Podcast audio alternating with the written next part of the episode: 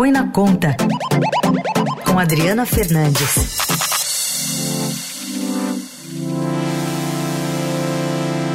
Hora de falar de economia, então. Oi, Adri, bom dia. Bom dia, Raíssa, bom dia, ouvintes da Eldorado. Saiu do, forno, Oi, saiu do forno finalmente o orçamento, né? Porque o prazo era ontem, 31 de agosto. O que, que você destaca como pontos gerais do orçamento previsto para o ano que vem, Adri? Sim. Primeiro destaque é que o governo vai ter que buscar agora 168 bilhões de reais. É isso mesmo. O número é muito alto, ele não tem garantia ainda, vai enviar um monte, é, enviou muitos projetos é, para garantir esse aumento, mas vai precisar conseguir que o Congresso aprove essas medidas. Já são do, duas MPs, dois projetos uh, de lei, uh, e outros que já estão ainda tramitando no Congresso, e uh, ele levou, vamos dizer assim, entre aspas, uma facada né, do Congresso na, nas contas públicas com custo que ele vai ter que pagar é, para desonerar a folha dos servidores das, dos municípios e também acabou estendendo o Congresso por, é, por quatro, por quatro é, anos a desoneração da folha é, de, de salário das empresas. Bom, só para a gente uh, detalhar essa conta para o nosso ouvinte, de 1 a 4,5%, né, o que as empresas poderão pagar de 17 setores e não 20% como era antes, né? Ah, então essa conta que está ruim para o governo. Não, essa, esse, essa desoneração é, dos, desses setores, que são 17 setores que mais empregam, ela já vinha ocorrendo, vai haver uma prorrogação, ela é cara, ela custa em torno de 9 bilhões, mas é que dentro desse projeto o, os, há uma, um, uma desoneração também para os municípios. Os municípios eles ah, terão um benefício ah, de redução da alíquota que pagam do INSS para os seus servidores.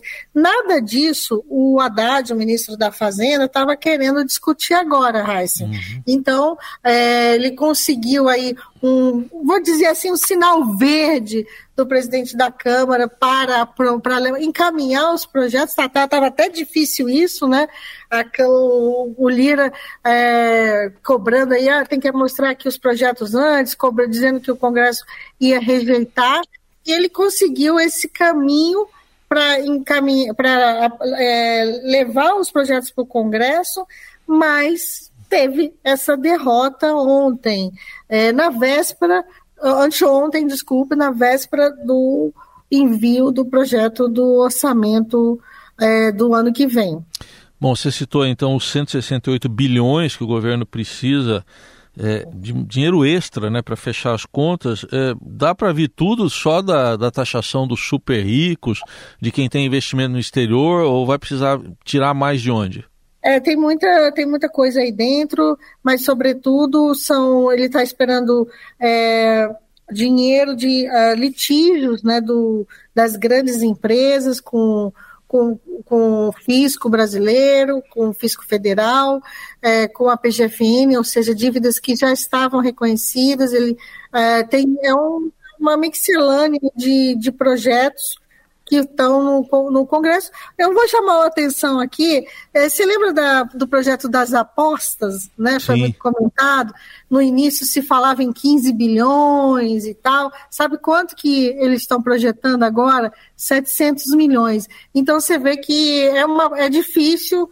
É, conseguir é, também captar o, a, o quanto que de fato vai entrar.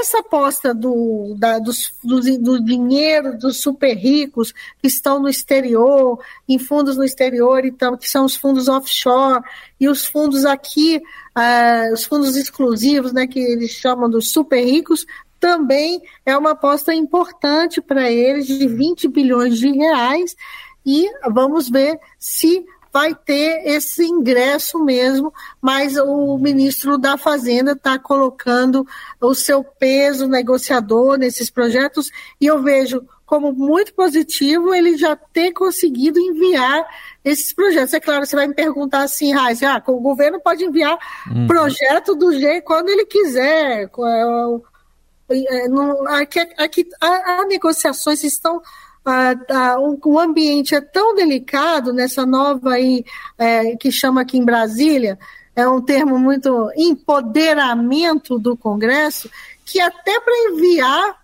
é, projetos MPs tem que ir lá bater na porta, oh, nós estamos fazendo isso, estamos fazendo aquilo, e ele conseguiu é, fazer, fez ajustes, o presidente da Câmara, é, Arthur Lira, cobrou ajuste nas propostas, ele fez antes de enviar, e vai ter outras mudanças, mas acho que teve um sinal positivo que essas medidas, é, pelo menos parte delas, será aprovada, e isso é uma, é uma sinalização muito importante.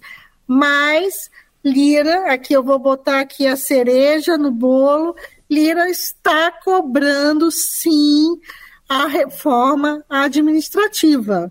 A inter, interlocutores que ele tem conversado é, muito é, na área econômica tem sugerir, sugeriram a ele que ele insistisse na reforma administrativa e ele ontem colocou esse ponto muito é, de forma muito clara numa, no evento que teve aqui em Brasília em defesa da reforma administrativa e falou inclusive assim ouvi falar que o governo tem uma PEC aí para enviar já existe uma PEC no Congresso, na Câmara dos Deputados, que é a PEC que foi enviada no governo Bolsonaro.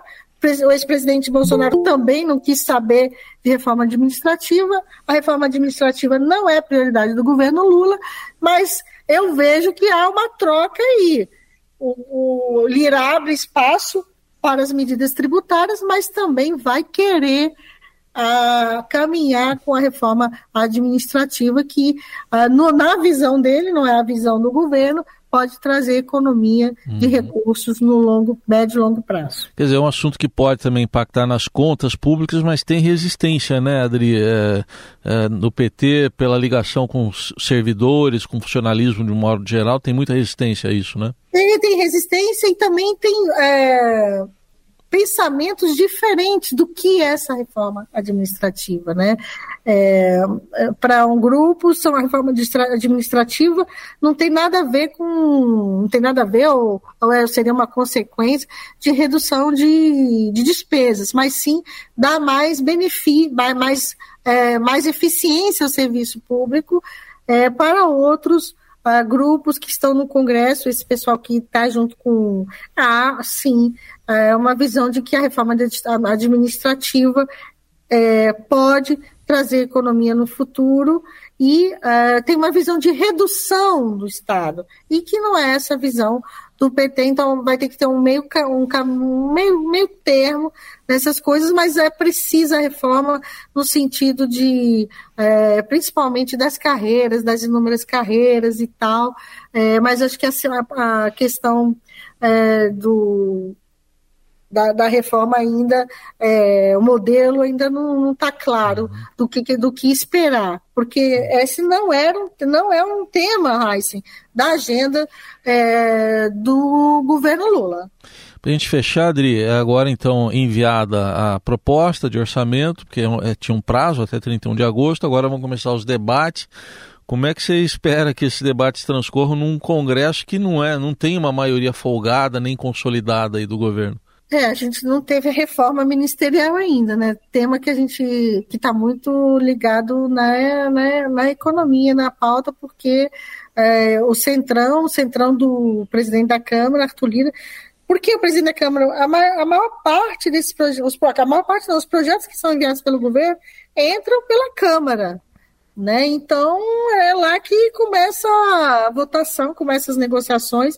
Se o Lira tem poder de pauta, de cara, ele, tem como ficar postergando, é, não basta enviar, né? Ele pode não indicar relator, pode não indicar o caminho, então é, vamos ver, acho que continua no, no, mesmo pé, esperando a reforma tributária, a reforma a ministerial, desculpa, reforma ministerial. Mas eu vejo que como eu, eu, eu, já falei, eu acho que ele tem enviado os projetos, é, baixado as MPs, é muito, é, já foi um, um avanço e tanto do que a gente estava vendo há duas semanas atrás. Muito bem, essa Adriana Fernandes comentando então com a gente aqui, com o 20 de Eldorado, essa proposta de orçamento enviada ao Congresso Nacional pelo governo. Vamos acompanhar todos os debates e segunda-feira a Adri volta aqui com mais um Põe na Conta. Obrigado, Adri. Bom fim de semana. Bom fim de semana, Heisen. Bom fim de semana a todos que estão aqui com a gente na Eldorado.